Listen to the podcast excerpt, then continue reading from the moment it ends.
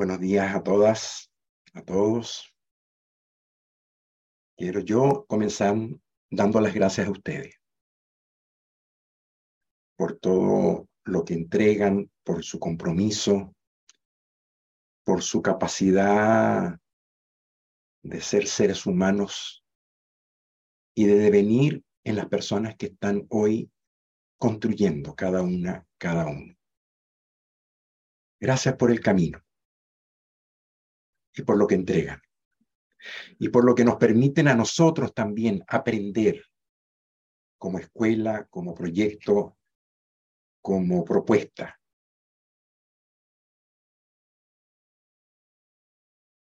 Esta mañana Alicia les dijo algo, una declaración, comenzó diciéndolo.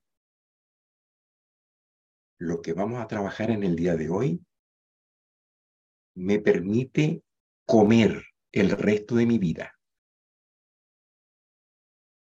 Es un tema que tiene que ver, para mí, con un pilar fundamental en la consultoría.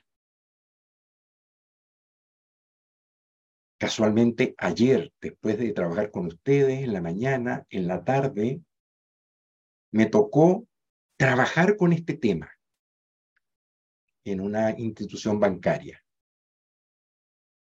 Y tiene que ver con lo que pasa en las organizaciones cuando temas importantes dejan de ser hablados. Lo que ocurre cuando el callar del que hablaba Rafael en su presentación sobre el silencio deja de ser una competencia, una, habilidad, un recurso disponible para convertirse en un gran problema. Hasta el punto que lo que se calla termina siendo más importante que todo lo que se dice. Lo llamamos las rutinas defensivas del callar. Es un tema como integrador de todo lo que hemos aprendido a lo largo de estos meses. Y es parte del diseño de conversaciones. De hecho, por eso que primero vamos al diseño de conversaciones que trabajamos ayer en la tarde, porque esta es una nueva forma también de conversar, compleja, delicada, sensible, y que por su importancia la ponemos aparte, como un tema particular. Pero mírenlo como un tipo de conversación también, que requiere de ciertas condiciones y de cierta mirada. Lo traemos nuevamente de la mano, lo decíamos ayer, de Chris Argeris, el psicólogo industrial del que hablaba ayer como un fundamento de los equipos de alto desempeño, que ya nos, nos mostraba en la primera conferencia el tema de las conversaciones públicas y privadas. Chris Algeri escribe en los años 90 varios textos que tienen que ver con un fenómeno que descubre él y su equipo, que tiene que ver con lo que ocurre en las organizaciones cuando en las relaciones y conversaciones entre los equipos empiezan a aparecer temas de los que no se habla. Él llega a la conclusión en su proceso de investigación de que en toda organización, en todo sistema social, ocurren temas de los que no se habla. Pasa en la oficina, pasa en el trabajo, pero también ocurre en el comedor de la casa de cada uno de nosotros. En la pareja. Hay temas cuya complejidad y consecuencia es tan tremenda que optamos finalmente por dejar de hablar de ello. Cada vez que hablamos de esto, ocurre en consecuencia. Luego empezamos a dejar de hablar de eso. Temas como, por ejemplo, la crianza de los hijos, permisología en general sobre los límites y bordes para darle a los hijos, sobre temas financieros, en la oficina temas de ascensos, de promociones, de, eh, de salarios, sueldos y bonificaciones de fin de año, de cargas laborales y la sensación de a mí me toca más que a ti en trabajo, en responsabilidad. Sensaciones de injusticia, temas que van generándose en la cotidianidad relacional y que por distintas razones optamos por no hablar, por no decir, por callar. Es cuando el callar decía, deja de ser una competencia, deja de ser un recurso y se convierte en un problema. Esta es una presentación que no pretende declarar tener que decir todo lo que pensamos. Quiero hacer esa salvedad de inicio. Respetamos profundamente el legítimo derecho de cada quien de decir lo que le dé la gana decir en el momento que encuentra o que crea necesario no decir lo que tenga que no decir. Es un derecho legítimo de cada quien. Check. No, no estamos vulnerando ese derecho. El territorio es otro. El territorio es cuando lo que se calla sistémicamente afecta de tal manera al sistema que se convierte en un problema. Y es una afectación al sistema que impacta directamente en la calidad de las relaciones que estamos teniendo. Algo ocurre en las relaciones que al evitar ciertos temas, la relación deja de ser lo fluida que me hace falta que sea. Sobre todo cuando entramos al territorio de ese tema en particular que siento que es mejor no hablar ni tocar.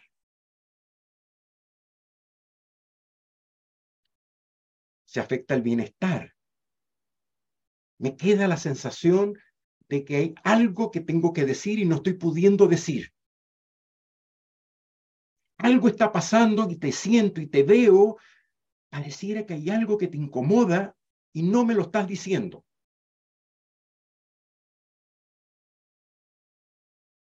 El clima de seguridad emocional del que hablaba el proyecto Aristóteles de Google se rompe. Es decir, deja de haber esta sensación de confianza y de tranquilidad para poder crear juntos, innovar, atrevernos a cometer errores, atrevernos a, a generar prototipos posibles, borradores y operar a partir de la sinergia de las muchas ideas distintas para construir y co-construir juntos. Algo me evita, algo me pone fuera, algo me hace cuidarme, porque siento que no estoy pudiendo decir todo lo que pienso y de otra parte también siento que te guardas cosas que no se están diciendo. Esto impacta directamente en los sistemas, sobre todo en las organizaciones, en el territorio del aprendizaje. Cuando siento que hay un callar que se instala en el sistema, el aprendizaje se ve afectado de partida, la retroalimentación se convierte en un tormento. Tengo que cuidarme tanto de las palabras y de todo para poder entregar la retroalimentación, porque al final la retro, la que se hace cada seis meses o la que se hace día a día en la cotidianidad de la, de la, de la trinchera del trabajo, se convierte en un riesgo, en un peligro. Y al no haber la posibilidad de la retroalimentación continua y de mirar aquellas cosas que hacemos bien y aquello que nos está faltando y ir haciendo los ajustes en el camino, no aprendemos, dejamos de aprender. Y se impacta directamente, ¿se acuerdan de los cuatro dominios? El primer dominio de los cuatro de un equipo de alto desempeño, el dominio de la renovación.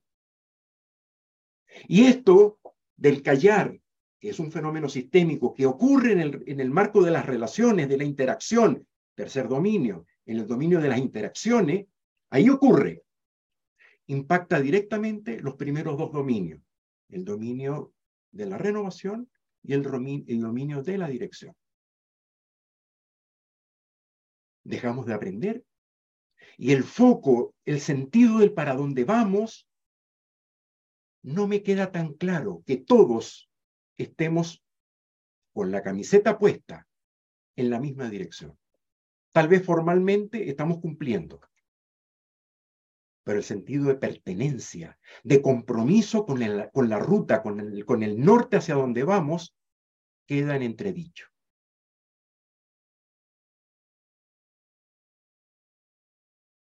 En los sistemas, cuando esto ocurre y empiezan a instalarse estos temas de los que no se habla o que no se pueden hablar, empieza entonces a ocurrir un fenómeno de recurrencia. Recurrentemente evito hablar del tema que sé que puede ser riesgoso. Y recurrentemente se convierte en una rutina, por eso lo llamamos rutinas del callar. Porque se hace habitual, se hace rutinario y se instala como un sistema dentro del sistema, el sistema del callar, el sistema de no decir. Y es muy importante esto. Ocurre en la dinámica de las relaciones, es decir, yo conmigo mismo me digo todo lo que me da la gana, a mí mismo. O, me digo lo que logro decirme desde donde tengo conciencia de lo que me doy cuenta, pero no, no me censuro a mí mismo. Pero cuando estoy con un otro, mido, filtro, cuido lo que digo. Entonces, el fenómeno del callar convertido en problema es un, un, fenómeno que ocurre en la dinámica relacional con otro. Un observador primero, un observador segundo. Puede ser una entidad colectiva frente a una entidad paralela. Pero son dos, al menos, protagonistas en esta situación del callar y ocurre dentro del sistema y el sistema se hace parte. Empieza a ocurrir una especie de simbiosis en donde, siendo un fenómeno relacional, se convierte en un, un fenómeno sistémico. Y al final empieza a construirse una sensación de protección, de defensa, que no es la sensación de cuidado de la que hablaba el proyecto de Google la, sensación de seguridad emocional. Es una sensación de barrera, de cuidado, de encastillamiento que me he construido para cuidarme porque siento que hablar de esos temas, de ese tema en particular, me genera riesgos. Y esto es un elemento que además tiene una característica que Argeris la llama doble candado. ¿Qué quiere decir esto? Que no se habla de lo que no se habla. Es un fenómeno que es difícil de detectar, es difícil de, darse cuenta que está ocurriendo. Y en los sistemas no se habla de lo que no se habla. Y ocurre una especie como de sensación, no solamente de construcción de una rutina, de, un, de una recurrencia, sino que además se instala la normalización. Es decir, es normal que deje de hablarse de ciertas cosas. Y se normaliza el silenciamiento de ciertas situaciones y de ciertos temas. Y no porque sea normal es necesariamente correcto. A veces lo correcto es hacernos cargo de buscar normalidades distintas. Este doble candado ayuda a invisibilizar los procesos de callar dentro de las organizaciones. Se, hace como una especie de espacio de sombra, en donde el proceso del callar va borrando sus huellas. Y como que no nos damos cuenta y empezamos como a meternos en una inercia laboral o de vida profesional, de amor,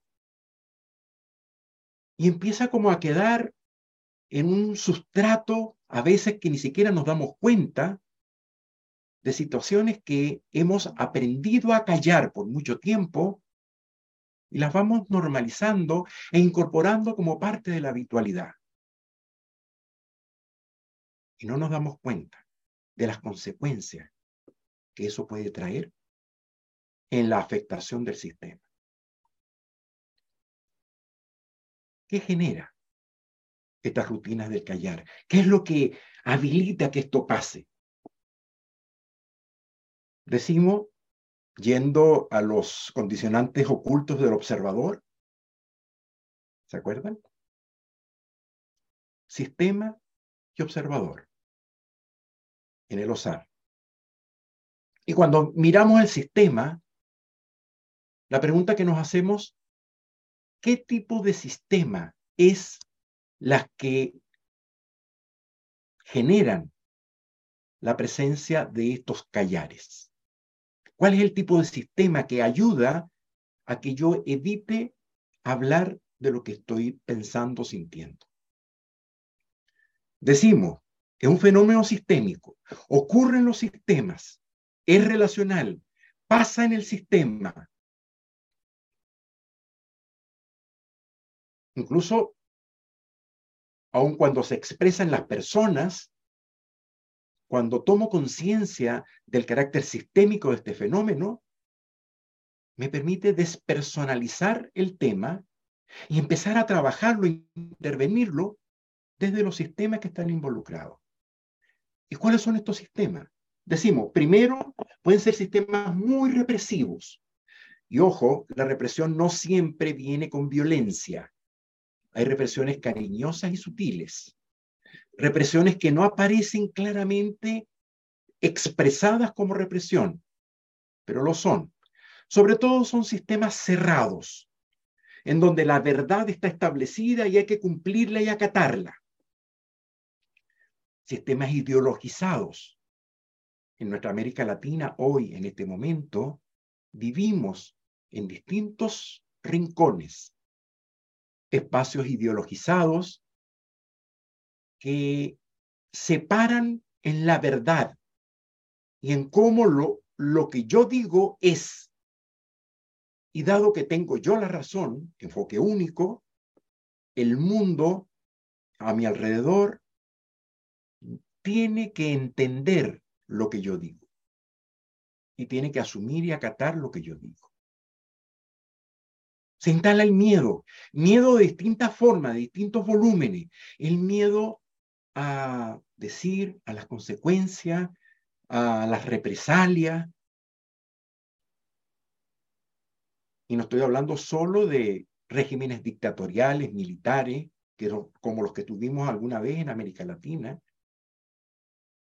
sino de climas de amenaza, climas de fuerza, de dureza, que hace que decir algo puede tener consecuencias.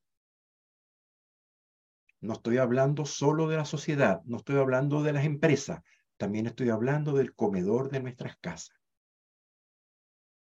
Y allí también ocurren situaciones en donde no nos damos cuenta y aparecemos, a veces estoy hablando de mí, impositivos, obligantes, con normas que debieran ser y los debieran ser se convierten en banderas para imponer y para descalificar aquello que creemos que no es lo correcto.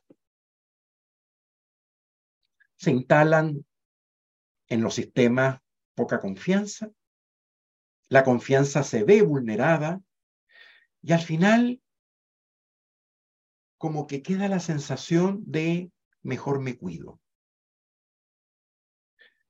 Sistemas en donde la resignación también se hace parte y en donde desde la resignación como que nada, aquí no va a pasar nada, no vale la pena que me meta, no vale la pena decir algo.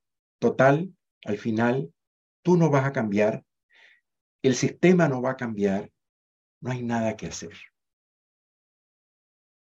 Resignación con distintos volúmenes. Lo trabajábamos en la segunda conferencia, lo que significa poder detectar los espacios de resignación que en el sistema donde yo estoy están ocurriendo, en mi equipo de trabajo, en mi empresa, o en la empresa donde me toca interactuar. ¿Cuáles son los espacios de resignación que al final marcan y contribuyen al evitar decir y al callar temas importantes? O el resentimiento. Otra forma de pensar, de mirar, de sentir, desde la rabia sostenida en el tiempo, por sensaciones de injusticia o por lo que sea. Resentimientos que nos hacen, al final, optar por silenciar y callar. Son sistemas en donde lo que se calla es mucho más importante que todo lo que se dice. Y la consecuencia directa, directa en estos sistemas es la degradación de la calidad de las conversaciones que se tienen. Cada vez que en la consultoría nosotros vamos a una empresa, se los contaba en una ocasión anterior, se los decía, la primera pregunta que hacemos es, ¿y aquí cómo se conversa? Pregunta que ya sorprende. Pero la segunda pregunta es una pregunta definitivamente que descoloca. Y aquí, en esta organización, ¿de qué no se conversa? Y empieza entonces el gerente o la persona con la que estamos conversando, ¿cómo, cómo que de qué no se conversa? Aquí se conversa de todo. Ok, pero ¿cuáles son los temas de los que no se habla siendo importante? Y les cuesta un mundo mirar, ver cuáles son esos temas. Y una vez que logran darse cuenta de aquellos temas que siendo importantes son dejados de lado, logran tomar conciencia del enorme problema en el que están metidos solo por el hecho de no estar habilitadas dentro del sistema las posibilidades de conversar incluso de aquello que nos está afectando a todos. Algunos incluso dicen, gerentes, lo he escuchado, pero ¿cómo? ¿Cómo que no se habla acá? la puerta de mi oficina siempre está abierta. Yo soy un líder de puertas abiertas. Escucho a todos. Sí, salvo en algunos temas que la gente prefiere no poner en la mesa por el riesgo que eso significa. Otro tipo de sistema, esto es sorprendente, no solamente los sistemas represivos, hay sistemas cuyo sello es la positividad, altamente positivos. Y ustedes dirán, ¿cómo eso afecta? Claro, son sistemas en donde todo siempre está bien, todo está bien, ¿no? Todo está bien, siempre. ¿Cómo vas? Bien. ¿Qué te pasa? Todo bien. Resultados, bien. Todo bien. Todo, todo siempre lo miramos como desde la negación de lo negativo, la negación del problema. Y cuando me traes y cuando pienso en que hay una situación que nos está complicando a todos, prefiero no hablar. Al final, lo que te voy a entregar es un problema y si estás parado en que todo está bien, pues claramente hay como una negación de la posibilidad de poder mirar esto que es un problema. Se rechaza lo negativo. Lo negativo termina siendo como, ya deja el conflicto, deja el no, no seas tan problemático, o sea, ¿hasta cuándo? Ya, sé positivo. dicho de muchas maneras. Pero al final también termina siendo una modalidad sistémica que nos hace evitar poner las situaciones, los problemas. La gente que en las reuniones advierte, las personas que están con un semáforo amarillo permanentemente, oye, sí, excelente, cuidado con esto y esto. Primero tienes que desbloquear tu iPad. Uh, perdón. Por supuesto, cada nueva pregunta es un nuevo. Disculpen, la tecnología no. Que no te entiendo.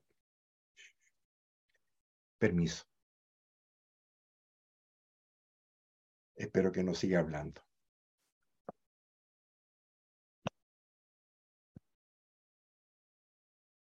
Qué loco, ¿no?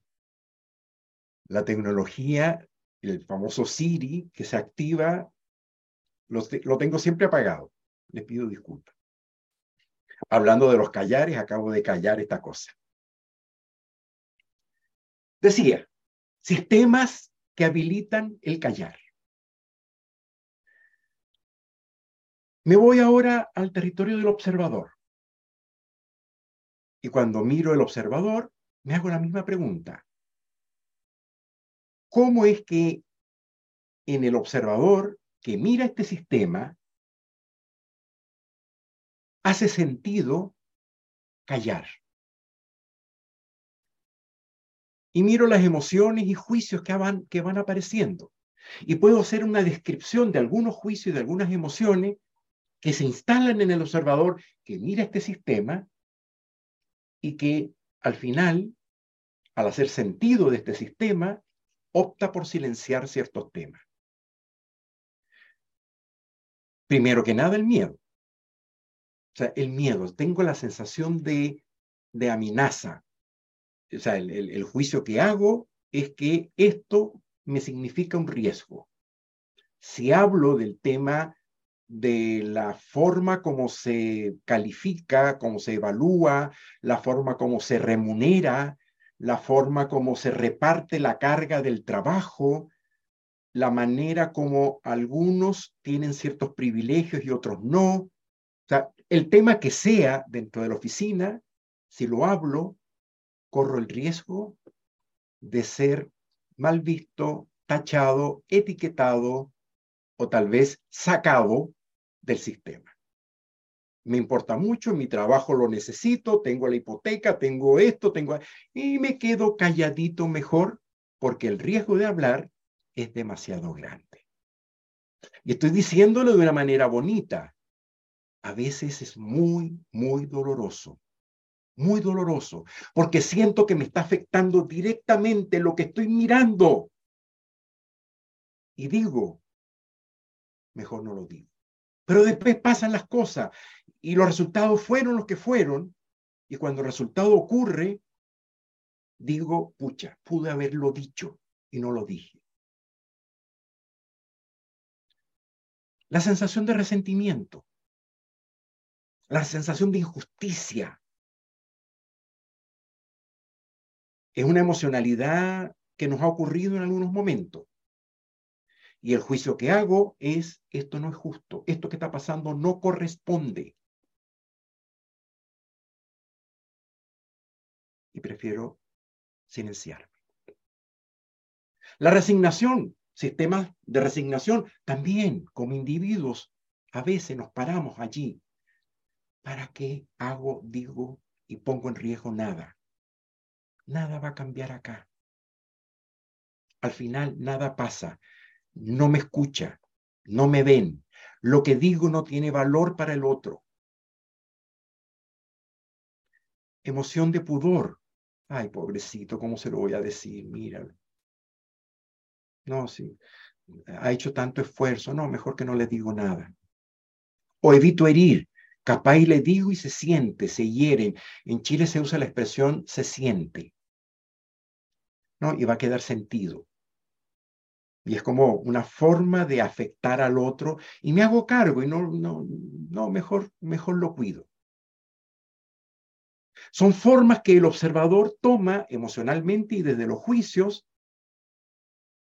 para al final, dado el sistema donde estoy, termino optando por el silencio y el callar.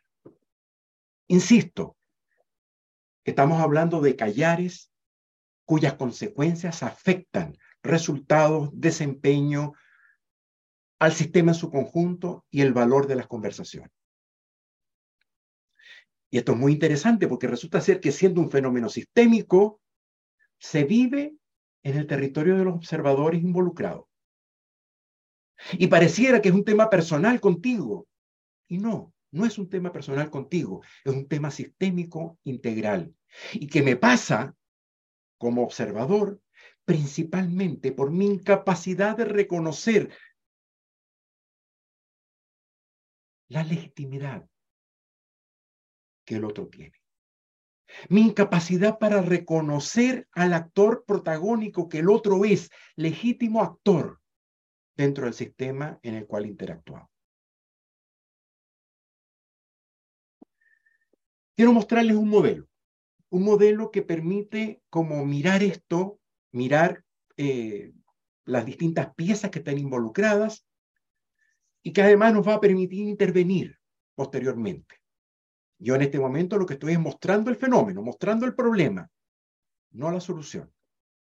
Solo mostrar lo que nos pasa en las organizaciones. Y hacernos preguntas. ¿Por qué me pasa o por qué nos pasa esto? ¿Cuáles son las como condicionantes en los sistemas en los que yo participo que hace que esto empiece a ocurrir, ocurra y se desarrolle como se desarrolla. Alex, por favor, ayúdame con la lambda.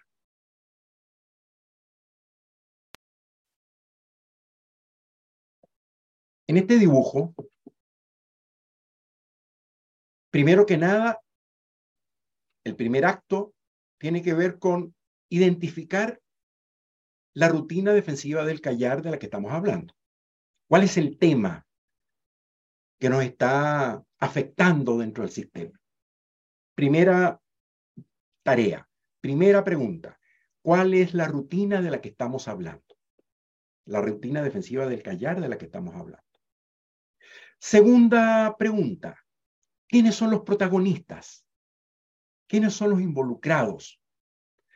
Ah, soy yo, o mi equipo, o mi área, o mi empresa, un, protagonista A, siendo yo el protagonista A. ¿Quién es el protagonista B?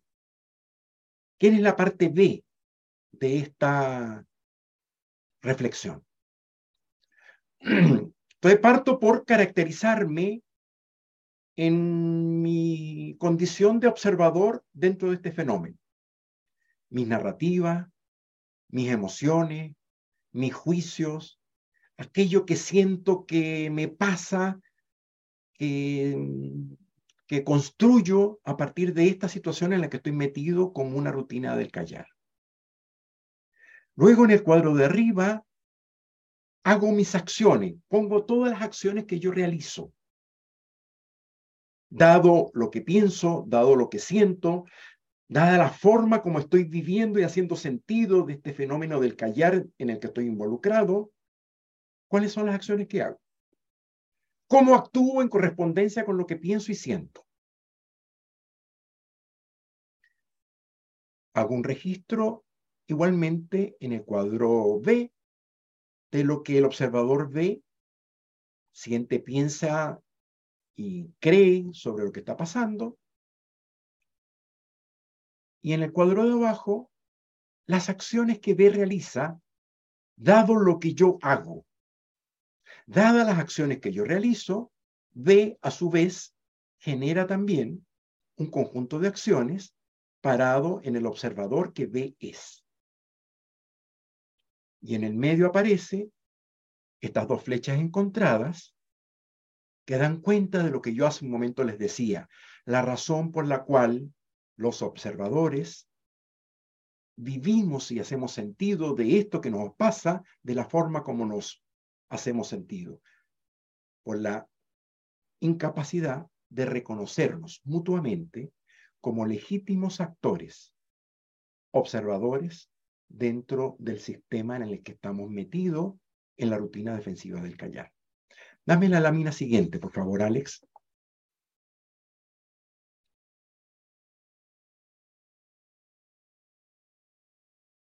En la lámina siguiente tenemos un ejemplo, un ejemplo clásico. ¿sí? Un ejemplo que es muy común dentro de las empresas. El observador A, eh, perdón, primero que nada, les decía, el primer aspecto es eh, el tema, la delegación. Todo líder sabe lo que significa construir espacios y territorios de delegación. Cuando hablábamos de la confianza, el tema de la delegación aparecía. La delegación como un acto que habilita la multiplicación de las posibilidades en la medida en que las responsabilidades se reparten en equipos colaborativos. Muy bien. Los actores en este caso son un gerente y su equipo. El gerente piensa y mira, valora a su equipo, valora el proceso que han tenido, es un equipo involucrado, un equipo que mm, ha desarrollado competencia. Em, como leí los cuatro dominios del equipo de alto desempeño, me preocupé que fuera un equipo muy multiintegrado, con distintas mm, habilidades, pero con todo, tengo duda de las competencias, tengo duda de la experiencia de algunos de ellos, no estoy muy seguro que efectivamente estén tan comprometidos. Eh, y no sé si efectivamente estoy en condiciones de delegarles todo. Pero nada, me importa. Ya aprendí que la delegación es importante. Creo que hay que hacerlo porque eso multiplica las posibilidades. Pero con todo, me queda la duda si efectivamente puedo confiar para poder delegar. ¿Qué es lo que hago? Me voy al cuadro de arriba. Delego las tareas. Sí, definitivamente ya miré los procesos, vi cuáles son los que me corresponden a mí y cuáles son los que puedo entregar de manera que otros también se puedan hacer cargo.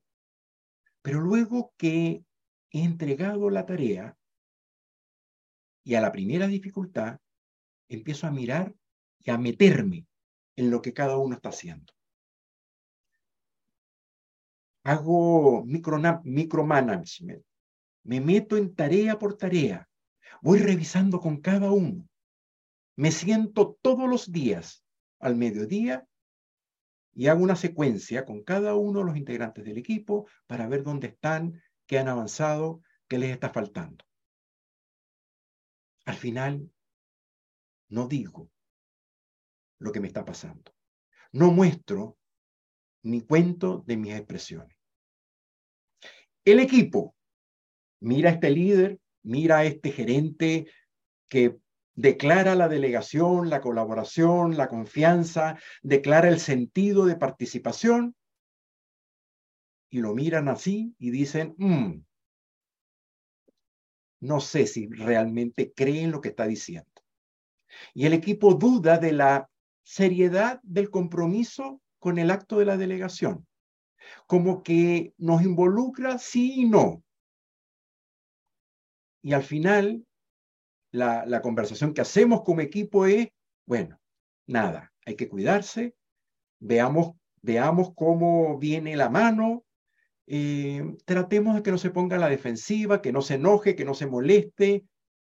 Y al final, desde esa sensación, las acciones que el equipo hace es Primero, imaginarse todo el tiempo lo que el otro cree que habría que hacer y decir para hacer y decir lo que el gerente creemos tendríamos nosotros que hacer. Nada de innovación, nada de creatividad. Cuidado. Es decir, estamos en riesgo. Eh, no tomamos iniciativas propias, porque claro, si todos los mediodías viene el gerente a mirar todo lo que estoy haciendo, o sea, estoy cumpliendo cabalmente la carta GAM del ABCD de los pasos que se me han dado para cumplir lo que tengo que cumplir.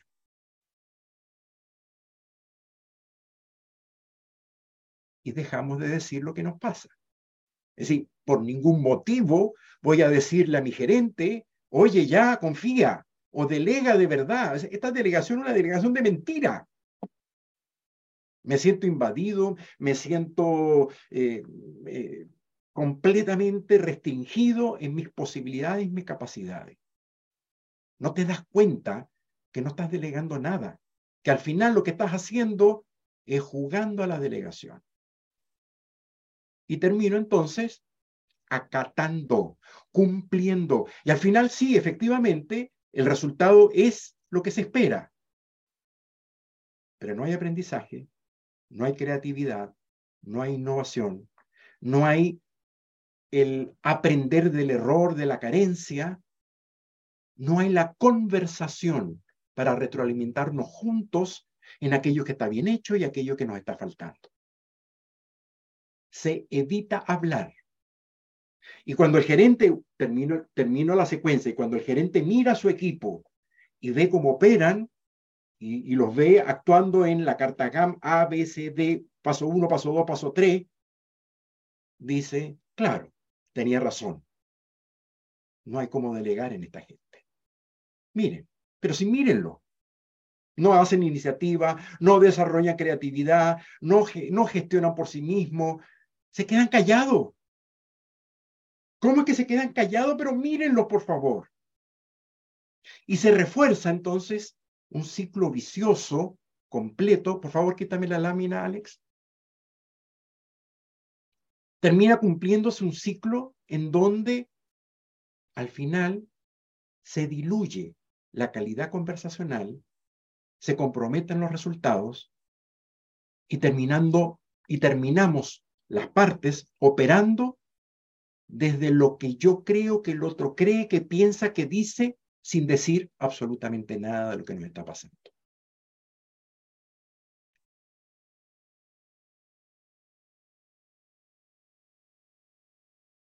¿Cómo nos hacemos cargo? ¿Cómo resolvemos esto? ¿Cómo encaramos?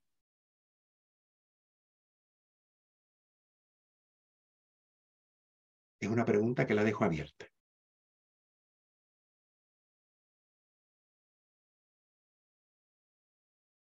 Hágase la pregunta a cada uno. ¿Dónde? ¿De qué forma? ¿En qué sitio?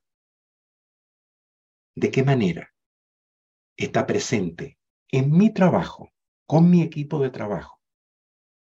Un espacio de callar que está afectando resultados, desempeño, tranquilidad, bienestar, calidad